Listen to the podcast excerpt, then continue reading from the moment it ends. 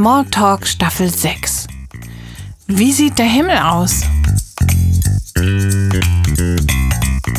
Unsere Reporter-Kids in dieser Staffel sind Ruth und ihre Schwester Johanna.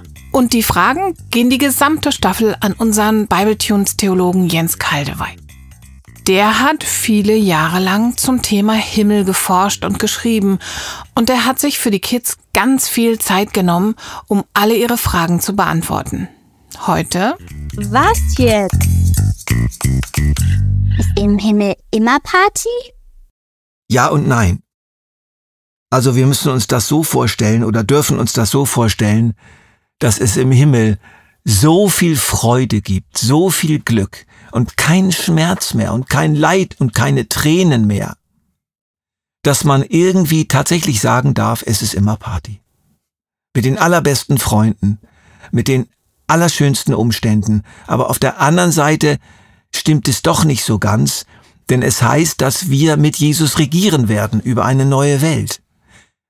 Und wir müssen uns das so vorstellen, dass wir Verantwortung tragen, dass wir auch sinnvolle Dinge tun, dass wir Jesus helfen, über eine riesige Welt zu regieren, dass wir mithelfen dürfen, dass wir auch, ähnlich wie im Paradies, diese Schöpfung wieder gestalten dürfen.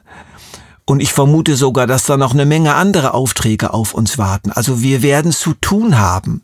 Aber diese Arbeit, die wir dann tun werden im Himmel, die wird, das wird eben nicht mühsam sein und schwierig mit blöden Vorgesetzten und eine Arbeit, die nur Stress ist. Nein, es wird eine Arbeit sein, die auch wieder so schön ist, dass Party und Arbeit und Dienst und Verantwortung praktisch in eins zusammenfallen. Muss man im Himmel noch aufs Klo? Keine Ahnung.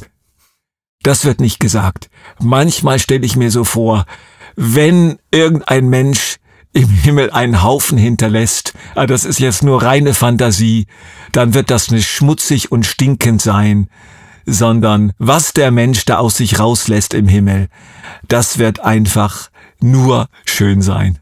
Kommt man nun auch mal in den Himmel? Diese Frage wird ganz oft gestellt.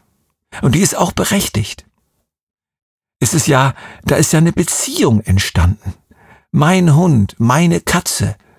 Es ist ja nicht die Frage, kommt irgendein Hund in den Himmel, sondern kommt mein Hund in den Himmel.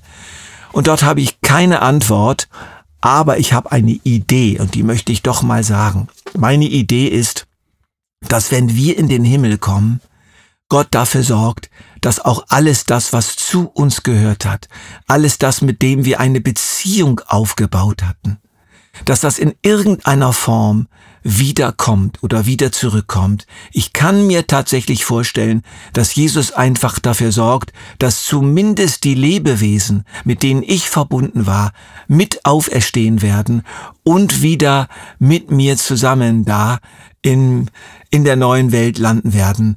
Aber das ist meine These, das ist eine Idee. Ähm, aber etwas, was ich trotzdem sagen möchte, ist, wenn du deinen Hund verloren hast und dir diese Frage stellst, du wirst deinen Hund ganz sicher nicht vermissen, sondern du wirst etwas noch Besseres und Schöneres bekommen als das, was dein Hund für dich in diesem Leben war. Mehr kann ich leider dazu nicht sagen. Gibt es denn irgendwas, was im Himmel auch doof ist oder anstrengend? Nein. Da können wir mit großer Gewissheit sagen, das wird es nicht mehr geben.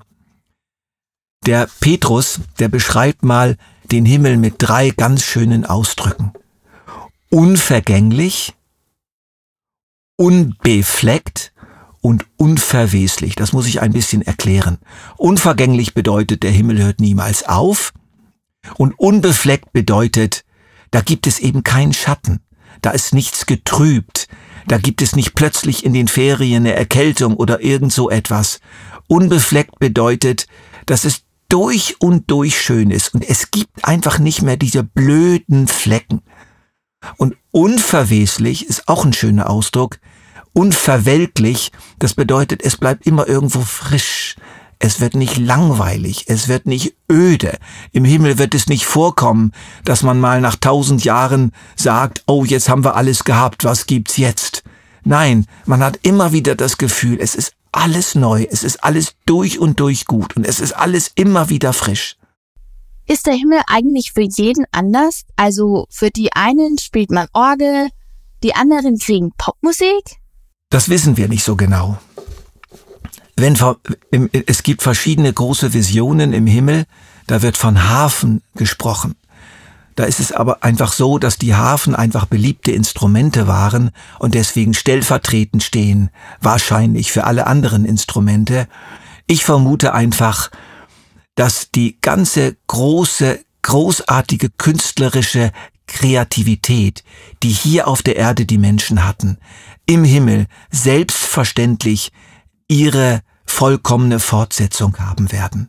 Von daher kann ich mir gut vorstellen, dass wir die unterschiedlichsten Musikstile haben werden und es die unterschiedlichsten Bands und Chöre und Musikgruppen da sein werden und dass die himmlischen Konzerte außerordentlich vielfältig sein werden. Aber ich bin mir sicher, dass es Musik geben wird und Kunst. Macht man im Himmel noch irgendwas oder ist das so ein Schwebezustand? Die Antwort wird relativ deutlich gegeben.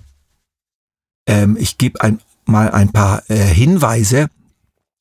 Jesus vergleicht sich mal mit einem König, der weggeht und seinen Knechten ganz viel anvertraut und erzählt dann diese Geschichte. Der König kam also zurück und hat seine Knechte geprüft und denen, die gut gearbeitet haben, den hat er gesagt, ich werde dich über viel setzen, über wenigem warst du treu, über vieles werde ich dich setzen.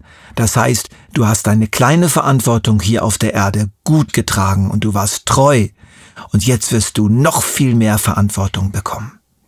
Und das spricht doch davon, dass wir tatsächlich Verantwortung bekommen. Das heißt, dass wir einen Bereich bekommen, über den wir regieren können, den wir gestalten können, den wir verwalten können. Und dann heißt es mehrere Male, dass wir mit Jesus auf der neuen Erde herrschen werden.